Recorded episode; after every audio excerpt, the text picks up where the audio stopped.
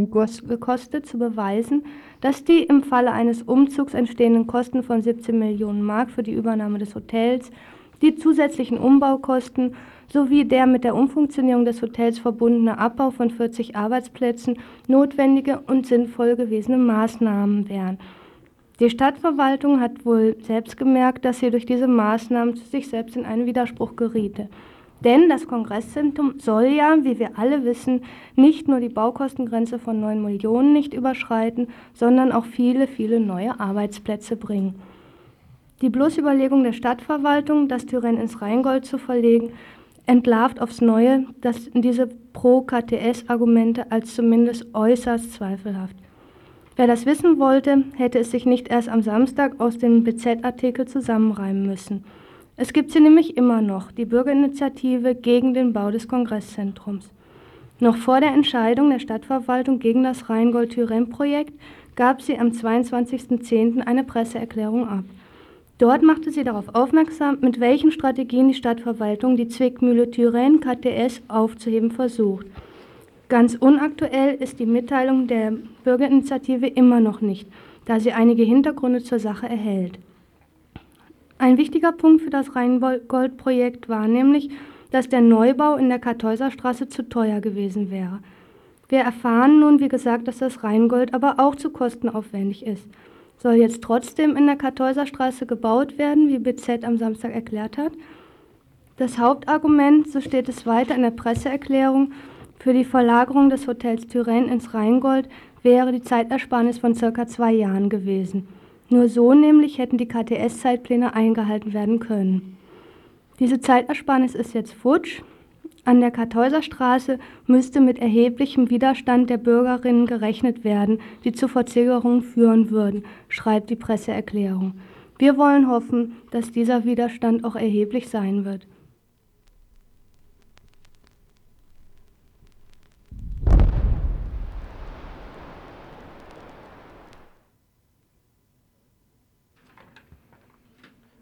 Erneutes Tierdoping werden die Vegetarier jetzt zur Mehrheit in der Europäischen Gemeinschaft.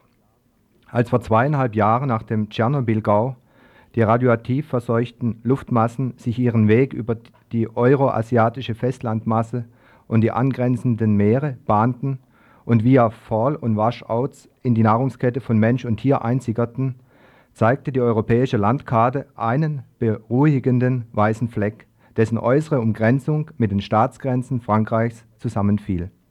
Bei 70-prozentiger Atomstromabhängigkeit und unter Ausnutzung des Umstandes, dass Radioaktivität weder seh- noch hör- oder schmeckbar ist, gelang der französischen Atommafia mit gezielten publizistischen Begleittönen gegen die hysterischen Deutschen und Italiener die Tatsache der radioaktiven Verseuchung aus dem Bewusstsein der Masse der Bevölkerung fernzuhalten dass Frankreich sowohl in Theorie und Praxis an den europäischen Durchschnittsstandard an gesundheits- und umweltgefährdenden Praktiken heranreicht, beweisen die Nachrichten, die aus dem Norden Frankreichs kommen. Dort nahm die Polizei bisher zehn Personen nach der Aufdeckung eines großen Hormonskandales fest. Ihnen wird vorgeworfen, an ca. 30.000 Kälber und Schweine das auch in Frankreich verbotene Anabolikum Clembuterol verfüttert zu haben. Seit Tagen sind Veterinäre dabei, den gesamten Rinder- und Schweinebestand in fünf Departements zu überprüfen. Bisher sind 10.000 Tiere für ungenießbar erklärt und zur Notschlachtung freigegeben worden. Die Überprüfungen sind noch nicht abgeschlossen und es wird vermutet, dass weitere 20.000 Tiere gleichermaßen betroffen sind. Das verfütterte Anabolikum, das Fett in Muskelfleisch umwandelt, ist im Übrigen das gleiche, das wie beim Hormonskandal in der BRD im August zur Anwendung kam. In dessen Folge sind ja 9000 Kälber notgeschlachtet worden. Auch die Bezugsquellen scheinen ähnlich zu sein. Belgien entpuppt sich immer mehr als Drehscheibe des agroindustriellen Tierdopings, wobei sich die französische Agroindustrie auch auf diesem Gebiet mit der Errichtung zweier Labors zur Futtermischung als autarkiefähiger als ihr bundesdeutscher Konkurrent erweist. Für alle fleischessenden Hörerinnen haben wir im Übrigen zwei Selbstberuhigungsargumente aus dem breiten Arsenal zurechtgelegt. Erstens, was der internationalen Gemeinschaft der Hochleistungssportler recht ist, kann doch für die Agroindustrie nur billig sein. Zweitens, Vegetarier kann Mensch auch nur unbekümmert bleiben, wenn Pflanzenschutzmittel, biotechnische Manipulationen, Giftstoffe in Luft, Boden und Wasser vergessen werden.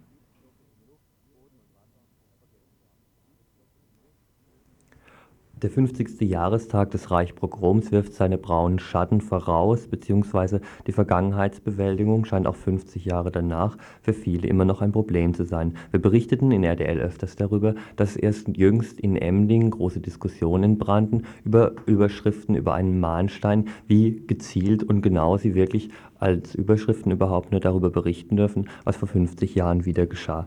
Ein ähnliches machte jetzt Andreas Fischer auch hier in Freiburg aus. Hier in Freiburg brannte ja auch in der Nacht von 10, 9.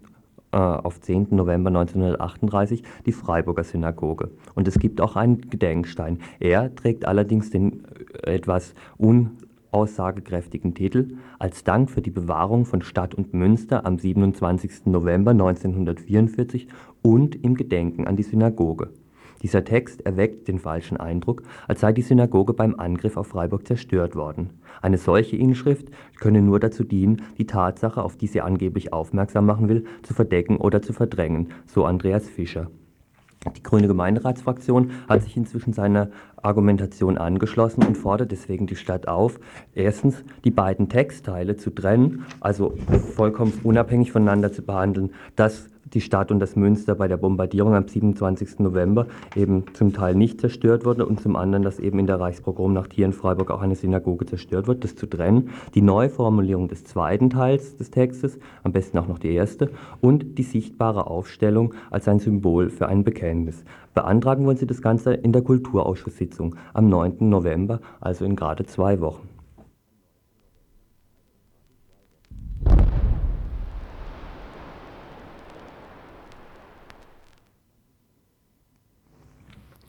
Kommen wir zu einem nicht stattgefundenen Gespräch mit einem Herrn Haas aus Emmendingen. Herr Alfred Haas ist CDU-Landtagsabgeordneter. In seiner ersten Landtagsrede befürwortete er die Inbetriebnahme des AKWs Neckar-Westheim. Am Ende seiner Rede bekräftigte er nochmals, dass auch aus umweltpolitischen Aspekten heraus, so das Zitat, eine Inbetriebnahme des Gemeinschaftskernkraftwerks Neckar Block 2 nicht nur vertretbar, sondern geradezu wünschenswert ist. Das wäre nun nichts Besonderes, wenn Herr Haas nicht aus der Emdinger CDU wäre. Und die hat sich seinerseits und vor den Wahlen gegen Wiel ausgesprochen und auch kritisch zu Fessenheim geäußert. Ist Herr Haas jetzt auf einmal wieder für Atomenergie? Dass er heute Nachmittag, da er heute Nachmittag Bürgersprechstunde abhielt, bot sich uns die Gelegenheit, ihn anzurufen und zu fragen. Er ließ sich zwar auf ein Gespräch mit Radio Dreieckland ein, aber die Sendeerlaubnis der Aufzeichnung gab er uns nicht. Da wir uns von unseren presserechtlichen Pflichten tief durchdrungen fühlen, andererseits aber unseren Hörerinnen keine interessanten Informationen vorenthalten wollen, kann ich jetzt leider nur berichten, was Herr Haas denn so gesagt hat. Zunächst einmal fühlte er sich falsch und aus dem Zusammenhang heraus zitiert. Er habe in seiner Rede nur zu umweltpolitischen Aspekten Stellung genommen.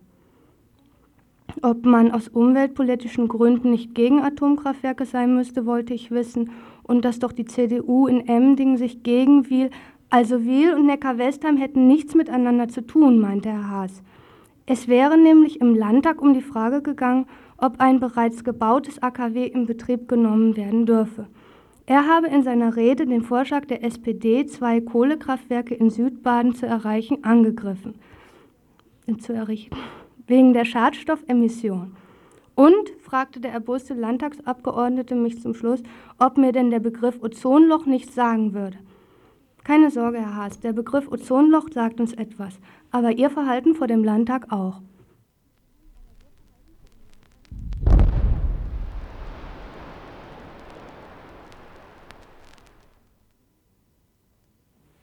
Nicht nur Herr Haas wurde in Emding in den Gemeinderat, äh, nicht in den Gemeinderat, von Emding aus in den Landtag gewählt. Auch hier in Freiburg, übrigens in Emding auch, soll nächstes Jahr just um diese Zeit jetzt ähm, der Gemeinderat neu gewählt werden. Überlegen wir uns noch mal kurz, wie es im Moment aussieht. Wenn wir mal zusammenzählen, die Grünen haben im Freiburger Gemeinderat neun Stimmen, die Friedensliste eine Stimme und die SPD 13. Zählt man die, ob das jetzt angemessen ist oder nicht, zusammen, kommen wir auf dieser Seite auf 23 Stimmen. Auf der anderen Seite, ob das jetzt so angemessen ist oder nicht wiederum, die CDU mit 19, die FDP mit 3 und die Freie Wählervereinigung auch mit 3, sprich also 25 Stimmen, das heißt zwei Stimmen mehr wie die erste von diesen anderen beiden Seiten. Außerdem haben wir einen vehement auftretenden Oberbürgermeister mit dem Namen Dr. Rolf Böhme, der von nicht mehr ganz 40.000 Freiburger und Freiburgerinnen in sein Amt gewählt wurde. Dieser Gemeinderat hat natürlich in der letzten Amtsperiode, die noch bis nächstes Jahr, wie gesagt, gehen wird, einige wichtige, viele wichtige Entscheidungen gefällt. Zwei fallen uns da besonders heraus. Das erste ist ganz sicher die Mieterhöhung in der städtischen Siedlungsgesellschaft, die trotz großen, breiten Protest durchgesetzt wurde. Und das andere ist natürlich, wie auch vorhin schon erwähnt, der Bau der Kultur- und Tagungsstätte, der die Freiburger mindestens auf jeden Fall 90 Millionen kosten wird, wenn die Kostenrahmen eingehalten werden. Zum Zweiten muss noch gesagt werden, dass es mit SPD-Stimmen beschlossen wurde. Und zwar gegen 36.000 Bürger, die sich gegen diesen Bau eingesetzt haben und im Übrigen auch gegen die SPD-Kreisdelegiertenkonferenz, die sich damals auch gegen den Bau ausgesprochen hat. Nur die SPD-Gemeinderatsfraktion war dummerweise dafür. Die erste Entscheidung, die oben erwähnt wurde, die Mieterhöhung in der Siedlungsgesellschaft, war etwas Ähnliches. 3000 Bürger haben ganz vehement dagegen protestiert, die Bewohner und Bewohnerinnen in diesen Wohnungen natürlich ohnehin. Und die Grünen haben dafür gestimmt, diese Erhöhung mitzumachen. Im Übrigen auch gegen den, das Votum ihres eigenen Kreisverbandes autonom als Fraktion. Beide, nee, beides falsch.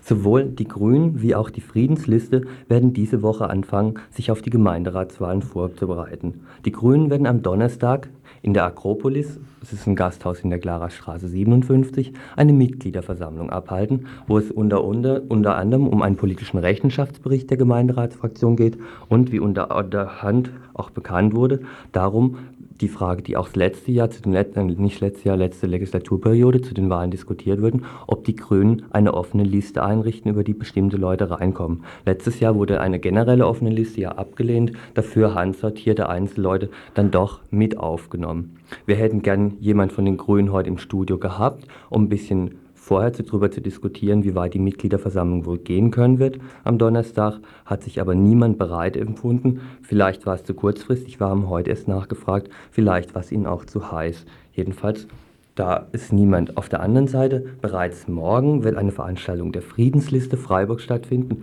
hier in der Gießereihalle. Und von der Friedensliste habe ich jetzt auch hier jemand im Studio, mit dem wir eigentlich ganz zusammen mit den Grünen ein bisschen diskutiert haben. Wird jetzt eher ein einseitiges Gespräch, nämlich Günter Rausch, langjähriger Mieterbeiratsvorsitzender in, ähm, bei der Siedlungsgesellschaft und vor einem halben Jahr ungefähr, wenn ich das richtig in Erinnerung habe, aus der DKP ausgetreten, seitdem parteilos und jetzt überlegt er sich zumindest, also arbeitet in der Friedensliste mit und überlegt sich auch für die Friedensliste für, die, für das Kommunalparlament zu kandidieren. Die erste Frage jetzt überhaupt, ist es die neue Tendenz, raus aus traditionellen parteilichen Organisationen, dafür rein in die Parlamente, weil dort fallen eh die Entscheidungen, Hauptsache man ist irgendwie drin. Ja, das ganz sicher nicht. Ich kann das eigentlich nur für mich sagen. Für mich ist klar, ich habe seit zehn Jahren der Mietinitiative Weingarten gearbeitet, mache da heute noch mit. Es gibt dort ein neues Forum Weingarten 2000, wo ich mitarbeite. Ich bin in der Gewerkschaft aktiv. Und wenn ich mich für eine Kandidatur entschließen sollte, dann um die Aktivitäten, die sich in dem außerparlamentarischen Bereich stattfinden, um denen dort auf parlamentarischer Ebene zum Durchbruch zu verhelfen. Nicht umgedreht. Ich denke, dass eine Arbeit im Parlament nur dann sinn- und erfolgreich sein kann, wenn entsprechender Druck von außen kommt, wenn es überhaupt diese Kämpfe gibt, die dann Mehrheiten auch ermöglichen. Ich denke, dass das umgedreht ist. Man geht nicht in Parlamente, um Politik zu machen, sondern man macht die Politik draußen und man versucht im Parlamente unter anderem dort mit dem Durchbruch zu verhelfen. Jetzt schauen wir uns das mal aber an. Ihr habt bei der Ausschreibung zu dieser Veranstaltung morgen um 20 Uhr in der Gießereihalle habt ihr verschiedene Sachen aufgeführt. 36.000 gegen die KDS, 3.000 gegen Mieterhöhung, 22.000 für den Erhalt der Staudinger Gesamtschule, 8.000 gegen die Volkszählung. Das sind alles große Zahlen. Nur muss man sagen, alle Sachen sind vom Parlament, vom Freiburger Kommunalparlament bzw. Staudinger Schule können so wenig dafür, aber sind alle abgelehnt worden. Das lässt ja im Moment schon ein bisschen die Tendenz erkennen, dass man im Grunde, dass alle Entscheidungen im in den Parlamenten fallen und von außerhalb ähm, das eigentlich relativ äh, uneffektiv ist, was da gemacht wird. Hm, ich weiß nicht, ob man das so einfach sagen kann, weil ich denke mir, es gab auch andere Beschlüsse, zum Beispiel zur atomwaffenfreie Zone, die durchkamen im Gemeinderat. Es gab die Beschlüsse hier zur Gießereihalle, es gab eine ganze Reihe anderer äh, positiver Dinge, die in den letzten Jahren gemeinsam mit Stimmen der Grünen, der SPD und der Friedensliste, weil es immer wieder Zufallsmehrheiten auch gab, mitunter sogar äh, mit Stimmen der FDP, positiv waren, das möchte ich einfach mal sagen. Ansonsten denke ich schon, dass die Mehrheitsverhältnisse derzeit vor allem rechts geprägt sind. Mhm. Und eines unserer Überlegungen für morgen ist ja, dass wir sagen, gelingt es, zu den Kommunalwahlen die Kräfte zu mobilisieren, die beispielsweise bei der Abstimmung die KDS zum Ausdruck kamen. 36.000, eine riesige machtvolle Demonstration an diesem Wahltag. Und wir denken, dass das eigentlich auch ein Auftrag ist für die Gruppen, die dazu aufgerufen hatten, Teile der SPD, die Grünen, wir, andere, im linken Spektrum zu sagen, es steht die Frage auch an, was macht man gemeinsam zur Wahl. Und eine Forderung von uns wäre zu sagen, es müsste gelingen, diese rechte Mehrheit zu brechen von CDU, Freie Wähler, FDP, ohne dass wir meinen, dass damit alles andere links wäre oder dass wir sagen, dass damit die Linken sich bereits einig wären. Das ist nochmal ein Problem für sich, wo ich mir denke, dass auch da morgen diskutiert werden sollte, zu fragen, gibt es überhaupt solche erfolgreiche Perspektiven, dass wir sagen könnten, die Grünen, die SPDler und meinetwegen Leute, die sich in unserem Spektrum oder die sich weder da noch dort finden, auch jetzt links, äh, fühlen, dass die Leute zusammenschaffen können. Ich denke, auch da gibt es viele offene Fragen und Diskussionen. Mhm. Ihr betont in eurer, ich muss ein bisschen näher rangehen vielleicht, ihr betont in eurer Bilanz auch das gute Verhältnis zu, zur S, SPD und Grüne, aber irgendwie ähm, in diesen zwei entscheidenden Fragen, die ich vorhin gesagt habe, sowohl Mieterhöhung wie KDS, war halt die überwiegende Mehrheit bzw. die gesamte Fraktion äh, von diesen anderen Parteien vollkommen konträr zu, äh, zu euch. Mhm. Ähm, glaubst du nicht, dass es so grundsätzliche Fragen sind, dass da eine Zusammenarbeit relativ schwierig ist? Also ich glaube, dass es schon nicht einfach ist, aber gerade an der Mietenfrage, die mich persönlich sehr geärgert und auch betroffen hat, denke ich mir, dass es eine Auseinandersetzung bedarf, dass man das den Grünen heute nicht schenken kann und dass die Grünen diese Position aufheben müssen. Das, weil eine unserer Forderungen ist, dass die Beschlüsse zu revidieren sind, dass hm. diese Mieten wieder auf ein Niveau zu senken wären, die auch bezahlbar sind für eine Masse von Leuten. Ne? Mhm. Wie ist es für euch? Ihr habt es sicher auch mitgekriegt, dass diese Diskussion bei den Grünen auch dieses Jahr wieder, was ich nicht weiß, wie halbherzig ansteht, eine offene Liste ähm, innerhalb der Grünen einzuführen. Gibt es da Überlegungen im Moment bei euch auch, wie man sich da grundsätzlich zusammentut? Oder haltet ihr dieses System, dass die Ude Gozzoni jetzt halt eben fraktionslos Mitglied des Gemeinderats war, für die momentan gangbare? Also ich denke mir, und das ist eigentlich so unser Tenor von der Friedensliste für morgen gewesen, dass wir eigentlich in erster Linie auch die Diskussion suchen mit denen, die sich zum Beispiel weder von der einen noch der anderen Gruppe im Gemeinderat vertreten fühlen, die aber im Grunde auch einen Ansprechpartner suchen würden, die auch erwarten, dass ihre Positionen besser zum Ausdruck kommen als beispielsweise von der Realo-Fraktion im Gemeinderat. Hm. Und dass wir meinen, dass diese 36.000, die Zahl gefällt uns halt schon ganz gut, weil die auch die Breite des Spektrums ausgedrückt wird, dass die nicht genügend bislang vertreten sind und dass wir uns vorstellen, dass es mögliche Varianten gibt, die zum Beispiel auf Listenverbindungen rauslaufen könnten oder aber auch von neu zu gründenden Listen. Wir hängen nicht unbedingt an dem Begriff der Friedensliste. Wir denken, dass eigentlich niemand borniert auf eine Fahne jetzt im übertragenen Sinne blicken sollte und denke, dass es dann möglich wäre, auch gegebenenfalls was Neues zu initiieren. Mhm. Jetzt muss ich ganz ehrlich sagen, ist es bei mir so, dass ich ähm, so wie die Udo Gozzoni sich im Gemeinderat verhalten, habe ich aus meiner Position wenig Kritik dran anbringen können. Das Einzige, was wirklich massiv zu kritisieren wäre, sie war eben allein und dafür hat es in fast, fast allen wichtigen Entscheidungen hat einfach wenig ausgemacht, wie die Udo Gozzoni gestimmt hat. Ähm, ihr hofft jetzt dieses Jahr vielleicht zwei Leute reinzukriegen. Ähm, so viel ist es, ist es natürlich auch nicht. Ist es dann nicht... Ähm, und du sprachst auch vorher selber davon, dass es halt ziemlich wechselnde Mehrheiten gibt und es immer ein bisschen dem Zufall überlassen bleibt im Freiburger Gemeinderat. Ist es dann nicht auch Augenwischerei für viele Leute, die bisher gesagt haben, ich beteilige mich nicht mehr an Kommunalwahlen, weil ich sehe, da ist ohnehin keine Umsetzung meiner Ziele drin? Ist dann sowas wie die Friedensliste nicht ein bisschen eine Augenwischerei, wenn man sagt, na gut, da kriegt man jetzt zwar zwei Leute rein ähm, und die vertreten einem diese Position nur durchsetzungsfähig, wird sie dadurch auch nicht? Weiß es nicht, ich denke jetzt nochmal bei dem Thema Mieten. Die UTE hat von Anfang an gegen jede Mieterhöhung gestimmt, hat damit auch dazu beigetragen, dass die SPD, die ja vor fünf Jahren noch für die Erhöhungen war, sich im Laufe der Periode zu einer Nein-Haltung durchgerungen hat, dass da schon was gewirkt hat. Allein, dass eine Frau konsequent, jetzt an dem einen Punkt, beharrlich am Ball blieb. Ich denke auch in der Friedensdiskussion, wir haben der Dom auf dem freie Zone, was immer das in der Praxis bislang nicht bedeutet, äh, erreicht, dass es doch eine Reihe von Beschlüsse gibt, auch dadurch, dass einfach wenige drin waren, ohne dass wir die Illusion hätten, dass jetzt ein, zwei oder auch, auch neun fortschrittliche Menschen im Gemeinderat jetzt irgendwelche Bäume ausreißen könnten. Das denkt man nicht. Mhm. Schauen wir mal, wie es morgen auf der Veranstaltung aussieht. Wie gesagt, 20 Uhr hier auf dem Gelände in der Gießereihalle. Und wir werden uns sicher auch drüber, äh, dafür interessieren, wie es um 19.30 Uhr am Donnerstag, also in drei Tagen, in der Akropolis in der Klarerstraße aussieht, wo die Grünen ihre Mitgliederversammlung machen und da gucken, wie das da aussieht mit einer offenen Liste.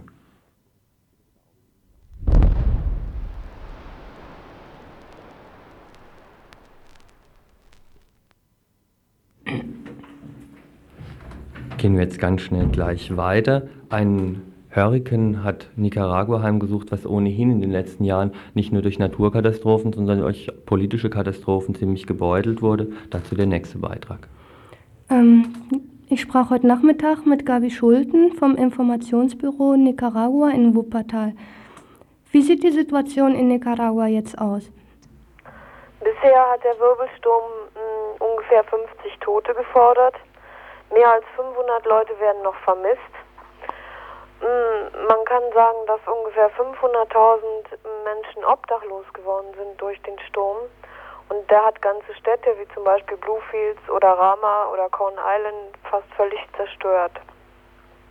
Es ist dann so, dass äh, viele kleinere Ortschaften noch von der Außenwelt abgeschlossen sind und man über das gesamte Ausmaß der Katastrophe noch gar nichts sagen kann.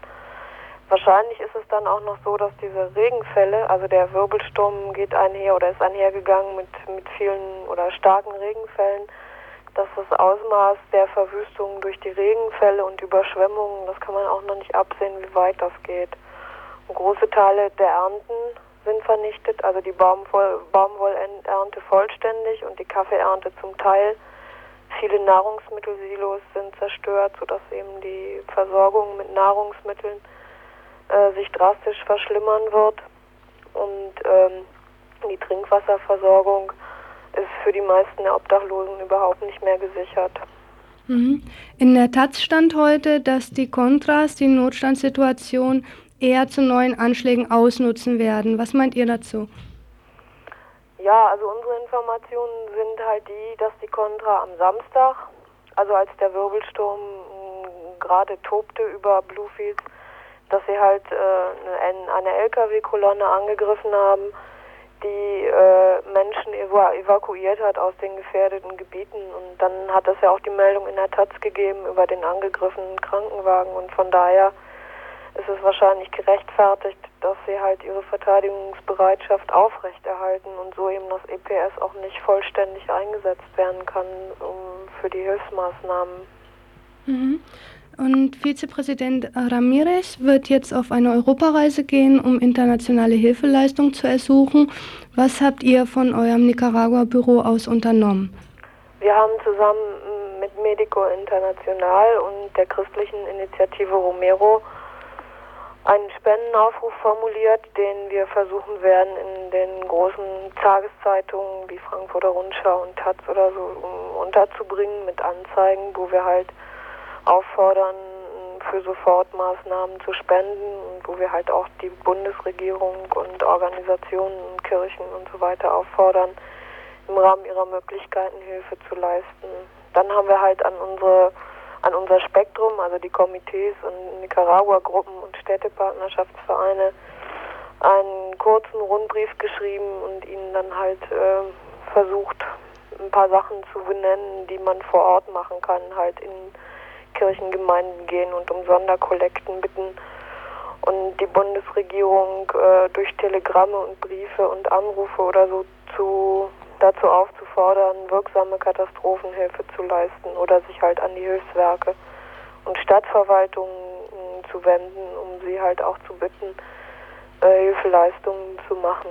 Hm, ihr habt auch selber ein Spendenkonto eingerichtet. Würdest du uns bitte die Angaben von dem Konto machen für Leute, die spenden wollen?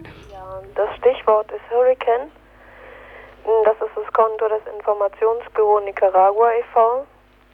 Die Kontonummer ist 976 738 bei der Stadtsparkasse Wuppertal Die Bankleitzahl ist 330 500 00.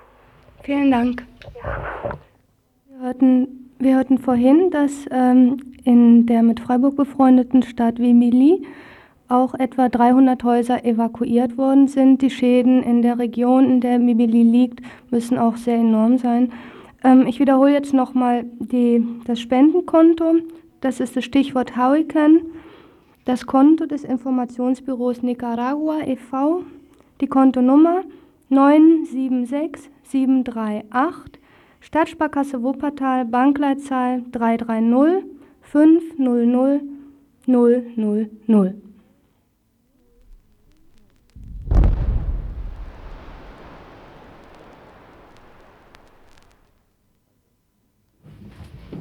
Seit April dieses Jahres ist ein Unimog unterwegs. In ganz Europa, durch Spanien, Frankreich, der Schweiz, England, Nordirland, Belgien, in der Bundesrepublik, Italien und heute sogar nach Freiburg gekommen.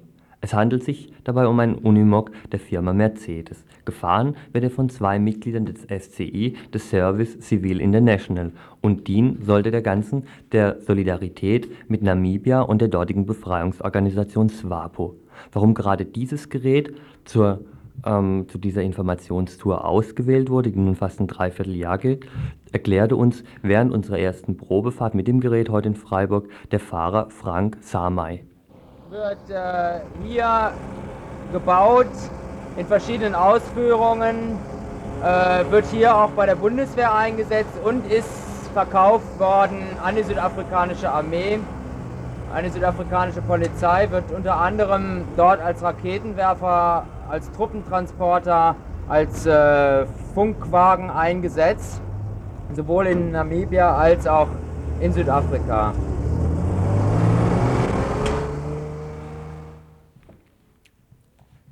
Eigentlich sollte dieses Gerät auf den Rathausplatz fahren, weil dort, so die Mitglieder der Freiburger Südafrika-Gruppe, die hier für Freiburg für die Organisation zuständig sind, der beste Punkt gewesen wäre, um viel Bevölkerung zu erreichen. Dass es heute allerdings nur bis auf den Kartoffelmarkt gelangt hat, liegt nicht daran, dass dieser Unimog nicht richtig fahren könnte, sondern an der städtischen Politik. Vor vier Wochen hatte die Südafrika-Gruppe bereits bei der Stadt angefragt und dann mehrmals nachtelefoniert und immer vorübergehende wohlwollende Entscheidungen gehabt. Doch letzte Woche kam der Entscheid plötzlich ganz anders. Am Donnerstag frühmorgens wurde uns telefonisch mitgeteilt, dass unser Antrag abschlägig behandelt wurde. Die Begründung war, die Lärmbelästigung für die Anwohner am Rathausplatz wäre durch die An- und Abfahrt des Unimogs einfach zu groß. Klar ist, dass wir davon ausgehen können, dass es einfach ein vorgeschobener Grund ist. Wir haben dann versucht, telefonisch nachzuhaken und sind dann letztlich beim Baubürgermeister Ungarn, von Ungarn Sternberg landet, haben versucht, über Diskussionen noch eine Änderung des Ganzen zu erreichen. Das war nicht möglich. Alternativ wurde uns dann der Karlsplatz angeboten beziehungsweise in der Nähe des Rodexring bei der VHS.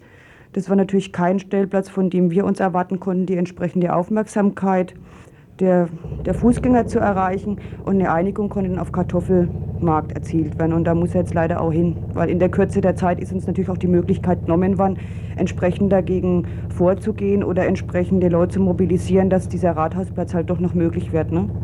Du meinst, dass das Argument, was ja wirklich ein bisschen komisch auch ist, vorgeschoben sei? Vorgeschoben für was? Vorgeschoben insofern, dass es einfach nicht erwünscht wird, dass, dass dieses Unimog, was im Zusammenhang mit der SWAB oder diese Rundreise macht, ihre Politik und die Besetzung Namibias und vielleicht auch die Zusammenhänge, die in Bezug auf die BRD bestehen, in so einem Rahmen bekannt gemacht wird, sondern dass wir abgedrängt werden sollen in eine unbekanntere Ecke mit weniger Publikumsverkehr, wo sowas natürlich still und leise untergehen kann. Ne?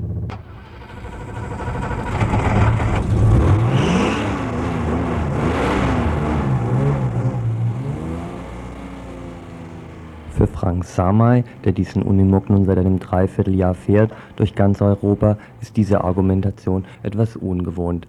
Sie sind zwar verschiedenste Reaktionen auf ihr Unimog-Projekt gewöhnt, doch die meistens inhaltlich etwas andere Natur. Auf der Fahrt zum Kartoffelmarkt noch kurz über die bisherigen Reaktionen. Äh, ganz unterschiedlich. Es gibt viele Leute, die das gut finden und sagen, endlich macht mal jemand was. Ähm, Leute, die sagen, finden wir eine Sauerei, was da passiert. Und es gibt natürlich auch viele Leute, gerade hier in der Bundesrepublik, die äh, dann eben sagen, ja, warum sind wir denn dafür verantwortlich? Und äh, das hat ja auch was damit zu tun, dass Mercedes-Benz das macht, weil dann Arbeitsplätze gesichert werden und sowas. Also die Reaktionen gehen von sehr positiv bis ganz, ganz negativ, wobei ich denke, dass so die positiven Reaktionen eigentlich überwiegen. Hier in Freiburg erhoffen sich die Mitglieder der Südafrika-Gruppe nicht nur positive Reaktionen auf dieses Unimog-Projekt, sondern gleichzeitig noch Interesse für die zwei Veranstaltungen. Einmal am Donnerstag ein Film im kommunalen Kino, Der lange Weg zum Frieden, Flüchtlingslage in Angola, er wird um 20 Uhr im kommunalen Kino laufen und die eigentliche Hauptveranstaltung morgen bereits in der Fabrik in der Habsburger Straße um 20 Uhr mit, wir haben sie vorhin auch angekündigt, Josea Domeni von der SWAPO in Bonn und Jürgen Elsässer von der Anti-AKW-Initiative in. Stuttgart. Der Titel heißt nämlich Widerstand gegen die AKWs in der BRD und gegen die Unterdrückung in Namibia Zusammenhänge begreifen, Verbindungen schaffen. Was denn das eine mit dem anderen zu tun hat, wollten wir von Uli Schröder von der Südafrika-Gruppe Freiburg wissen. Also ein besonders wichtiger Punkt in den Verbindungen zwischen Namibia und BRD nimmt zwangsläufig dieser Uranverkauf ein. Das heißt, meines Wissens werden 30 Prozent des in der BRD verarbeiteten Urans aus Namibia bezogen, speziell aus der Rössing-Mine. Das ist umso unverständlicher, da meiner, meines Wissens das aus Namibia bezogene Uran über dem, vom Preis her über dem liegt, was, wie es möglich wäre, aus anderen Ländern zu beziehen. Diese, dieser Bezug des Urans aus Namibia hat auch eine Rolle gespielt in den Vorgängen um Hanau. Und uns war es einfach ein Anliegen, speziell an diesem Punkt die Zusammenarbeit zwischen der BRD und Namibia ist eine ehemals deutsche Kolonie aufzuzeigen, wie das da funktioniert und wie die Unterstützung der BRD des besetzten Namibias konkret ausschaut. Ende der Tour, zumindest für die Bundesrepublik mit diesem Fahrzeug, wird also wie gesagt hier Freiburg sein. Wir fragten heute Mittag noch im Studio Frank Samay, wie es denn weitergehen wird mit diesem Unimog. Ja, wie ich vorhin schon gesagt habe, in Belgien wird der in einer Werkstatt umgebaut zu einem Krankenwagen, wird technisch nochmal durchgecheckt und anschließend, wahrscheinlich im Anfang des nächsten Jahres, wird das Fahrzeug verschifft nach Luanda von dort aus in das Flüchtlingslager Kwanza Sul in Angola gebracht, wo etwa 70.000 namibische Flüchtlinge leben. Die Menschen, die dort leben, kommen also vorwiegend aus dem nördlichen Bereich Namibias, wo seit 1973 Kriegsrecht herrscht, wo die meisten der etwa 120.000 südafrikanischen Soldaten stationiert sind. Diese Namibianer verlassen das Land, weil die Lebensbedingungen dort sehr, sehr schlecht sind, durch die Kriegssituation gekennzeichnet sind. Und Leben, dieses Flüchtlingslager ist in der Mitte Angolas einfach ja, aufgrund äh, einem Sicherheitsbedürfnis heraus. Es war also früher schon mal ein Flüchtlingslager in, an der Grenze, an der angolanisch-namibischen Grenze gewesen, das 1978 von Südafrika bombardiert worden ist, wo etwa um die 1000 Namibianer umgekommen sind, meistens Frauen und Kinder und ältere Menschen. Und auf, auf, äh, aus diesem Grund ist dann in den nächsten Jahren das Flüchtlingslager in die Mitte Angolas gelegt worden bevor dieses Auto dahin kommt. Wie gesagt, fuhr es ein Dreivierteljahr lang durch ganz Europa. Dabei wurden auch Spenden gesammelt, eben für dieses Flüchtlingslager. Vorgesehen ist dort unter Umständen ein Jugendbildungswerk einzurichten. Wir hatten trotzdem jetzt nochmal die Frage an Frank Samay, da er bereits bei einer Tour vor zwei Jahren mit dabei gewesen war, einer ähnlichen, wie denn der Erfolg dieser Aktion ausgesehen hätte. Zum einen berichtet er, dass beispielsweise in Großbritannien die Botschafter, der ständige Vertreter des WAPO in London ihnen rückgemeldet hätte, dass nachdem sie dort gewesen seien, sehr viel mehr Leute sich für die SWAPO interessiert hätten. Und zum anderen sei natürlich auch hier in der Bundesrepublik speziell ein positives Echo in einer bestimmten Beziehung zu merken gewesen. Zweiten, denke ich, ist auch die Situation in vielen Ländern, also vor allen Dingen in Italien und Spanien, so, dass sehr viele Leute überhaupt nicht wissen, wo Namibia liegt, was das eigentlich ist, ob das ein Land ist. Und dass viele Leute einfach so ganz naive, erstmal einfache Fragen gestellt haben, was ist SWAPO, was ist Namibia, äh, was geht dort, was passiert dort unten. Und ich denke mir, das hat auch, also ist auch ein Resultat, dass Menschen hier in Europa jetzt auf einmal mehr wissen über Namibia, als es vorher der Fall gewesen ist. Mehr wissen wollten wir auch hier in Freiburg auf dem Kartoffelmarkt, wie es denn aussieht für die Bevölkerung hier in Freiburg, ob sie auch einfache Fragen haben oder ob sie alle wissen, was die SWAPO denn ist. Das ist eine Untergrundbewegung. Und wo? Mama, wo? Ich weiß Ja, also auch nicht, leider. In Afrika halt, also. Nö. Ich bin politisch völlig äh, neutral. Für mich mich auch nicht so. Äh, also wir wissen auch nicht, wer Ja. die SWAPO ist.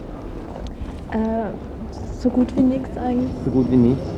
Was heißt du? Weißt du gar nicht, was die SWAPO ist? Ob ein Nee. Tischtennisverein oder...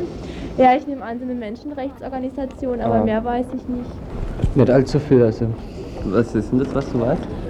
Also, das ist, glaube ich, eine Organisation, die äh, für Unabhängigkeit kämpft, also in Namibia. Also, das ist da bloß so Fernsehwissen, also ich habe nichts drüber gelesen und bin auch nicht auf dem Laufenden, was die im Augenblick machen. Also, und ich denke, dass es schon wichtig ist, also unabhängig von einem militärischen Konflikt, dass die Menschen erleben können, überhaupt dass sie mal rausfinden, was sie wollen, also wie sie leben wollen. Und sollten eigentlich die Möglichkeit haben, ohne dass sie da behelligt werden von doch recht existenziellen Sachen.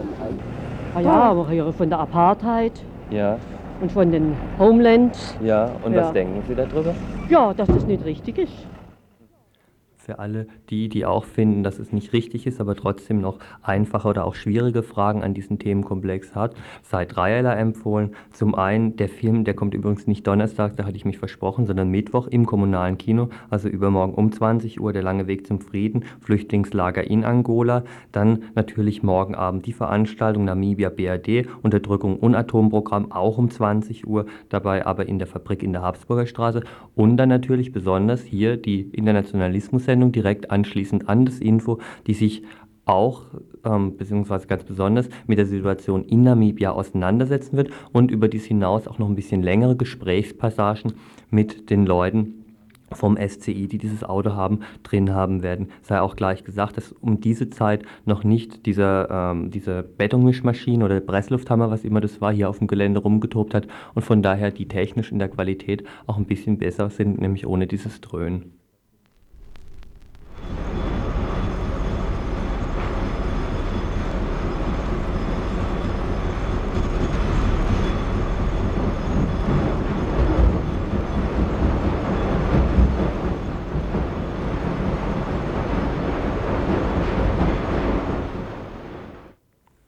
So kommen wir jetzt zum allerletzten Beitrag. Wir haben schon oft über Sieblingen berichtet, über die geplanten Endlage. Wir hatten auch oft die Bürgerinitiative Riegel, vertreten durch Axel Mayer hier am Telefon. Werden wir heute wieder haben, wobei man sagen muss, dass die Bürgerinitiative zu ganz neuen und ungeahnten Ehren gekommen ist, anlässlich der Demonstration am Wochenende.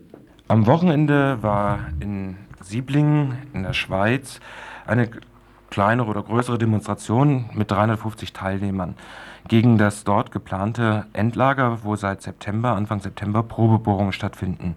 Teilnehmer kamen, wie gesagt, aus der Schweiz und aus der Bundesrepublik und unter anderem aus der Bundesrepublik auch Teilnehmer hier aus unserer Region, aus dem Dreieckland, zum Beispiel aus der BI Riegel. Am Telefon ist jetzt Axel Mayer und Axel Mayer hatte einige Erlebnisse bei dieser Demonstration oder im Umfeld dieser Demonstration. Axel, was waren denn das für Erlebnisse? Ja, das hat damit zu tun, dass ich jetzt ein Grußwort sogar sprechen möchte. Und zwar ein Grußwort an die beamteten äh, Hörer von Radio Dreieckland. Es gibt ja die. Also Leute, die Geld dafür bekommen, dass sie Radio Dreieckland hören. Und zwar sind es die Herren von der Polizei, die regelmäßig Radio Dreieckland abhören und die scheinbar auch in der letzten Woche unseren kämpferischen Aufruf mitgekriegt haben. Das heißt, die Bürgerinitiative Riegel hat natürlich, wie Sie es gehört, in der letzten Woche einen Aufruf gestartet zu dieser Demonstration in der Schweiz. Wir haben angegeben, wo man sich trifft und wo man in Riegel losfährt. Und das ging über Radio Dreieckland. Und die Polizei, also diese beamtete Zuhörer, haben die Gefahr, die von unserer kleinen Bürgerinitiative ausgeht, natürlich richtig erkannt. Das heißt, die deutsche Polizei hat unseren Aufruf mitgekriegt und hat die Schweizer Polizei alarmiert. Da hieß es, dass Gruppen im süddeutschen Raum zur Demo aufrufen. Und zwar aus dem Landkreis Emmendingen. Und das können eigentlich dann nur mehr sehen von der Bürgerinitiative Riegel. Das ging so weit, dass die Schweizer Polizei dann sogar bei den Schaffhauser Bürgerinitiativen angerufen hat.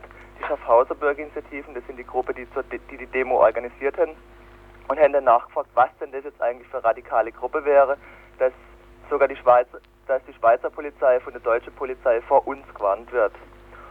Und das ist natürlich eine ganz witzige Geschichte. Was die deutsche Polizei nicht wissen konnte, das war, dass wir natürlich viel radikaler und noch viel gemeiner waren, wie sie eigentlich gedacht haben. Das heißt, unsere Gruppe, unsere Bürgerinitiative hat sich gemeinerweise in zwei Gruppen aufgespalten. Um es mal ganz konkret zu sagen, wir sind also zu siebt losgefahren, einer mit dem Fahrrad, sechs mit dem Auto und sind dann gemeinsam über die Grenze gefahren. Äh, auf jeden Fall ist das für unsere Gruppe und für unsere Bürgerinitiative ein total witziges Erlebnis. Wir werden jetzt ab sofort den städtischen Autonomen viel selbstsicherer gegenübertreten, nachdem die Polizei so vor uns gewarnt hat. Und wir möchten auf jeden Fall noch einmal den Polizeihörer von Radio Dreieckland zu ihrem großen Erfolg gratulieren. Und was mich persönlich interessieren wird, ist, ob die Polizei einen Dolmetscher hat fürs Alemannische, der dann die Sache, wo wir in Alemannisch ins Radio sagen, äh, ins Hochdeutsche übersetzt. Das wird mich interessieren. Und äh, ob Sie das nächste Mal vielleicht auch den Bundesgrenzschutz noch einsetzen, also um euch hier abzusperren von der Grenze? Das, äh, das wissen wir nicht. Es ist sogar durchaus möglich, dass sowas war. Also es ist ja eigentlich eine traurige Geschichte. Ich kann mir vorstellen, dass sogar auf dem äh, Kirchplatz, wo wir uns dann mit unseren sechs Leuten getroffen haben, dass das sogar vielleicht der eine oder die andere von der Polizei war, um uns beobachtet hat. Also eigentlich eine witzig makabre Geschichte, die sich da abgespielt hat. Ja. Aber unabhängig davon gleich noch ein paar Töne vielleicht zur Demo. Es war 350 Leute. Eine ganz tolle Schweizer Steelband hat gespielt, die so, so mit Drums und so auf, auf Blechfässer. Es waren zwei Redner da, ein Arzt aus der Schweiz von der örtlichen Bürgerinitiative, der informiert hat an die Luise Teubner von der Grüne. Und es war zwar nicht viel an Leuten, 350 Leute ist nicht viel, aber es ist der Anfang einer Bewegung in einer sehr konservativen Region. Und auch einer schon sehr atombelasteten, aber auch atomerfahrenen Region. Kann man das auch so ja, sagen? Ja, wobei, wobei Schaffhausen, äh, von Ja. Schaffhausen selber kann man das eigentlich nicht sagen. Also dieses Schaffhausen, das ist nur 80 Kilometer von Freiburg entfernt, aber doch wieder 40 Kilometer vom nächsten AKW entfernt. Ja. Das heißt, in der Region selber gibt es eigentlich recht wenig Erfahrung im Umgang mit der Atomindustrie. Und aus dem Grund sind solche Demonstrationen auch eine ganz wichtige Geschichte. Was eine interessante Sache war, das war der, Sa der Sonntag, die Demonstration war selber am Samstag. Am Sonntag hat eine Perspektivdiskussion stattgefunden und da haben sich dann ungefähr 30, 35 Leute daran beteiligt. Und zwar Teil, äh, zur Hälfte ungefähr Leute aus der Region Schaffhausen selber und die andere Hälfte von anderen Standorten in der Schweiz, wo also die NAGRA aufbohrt.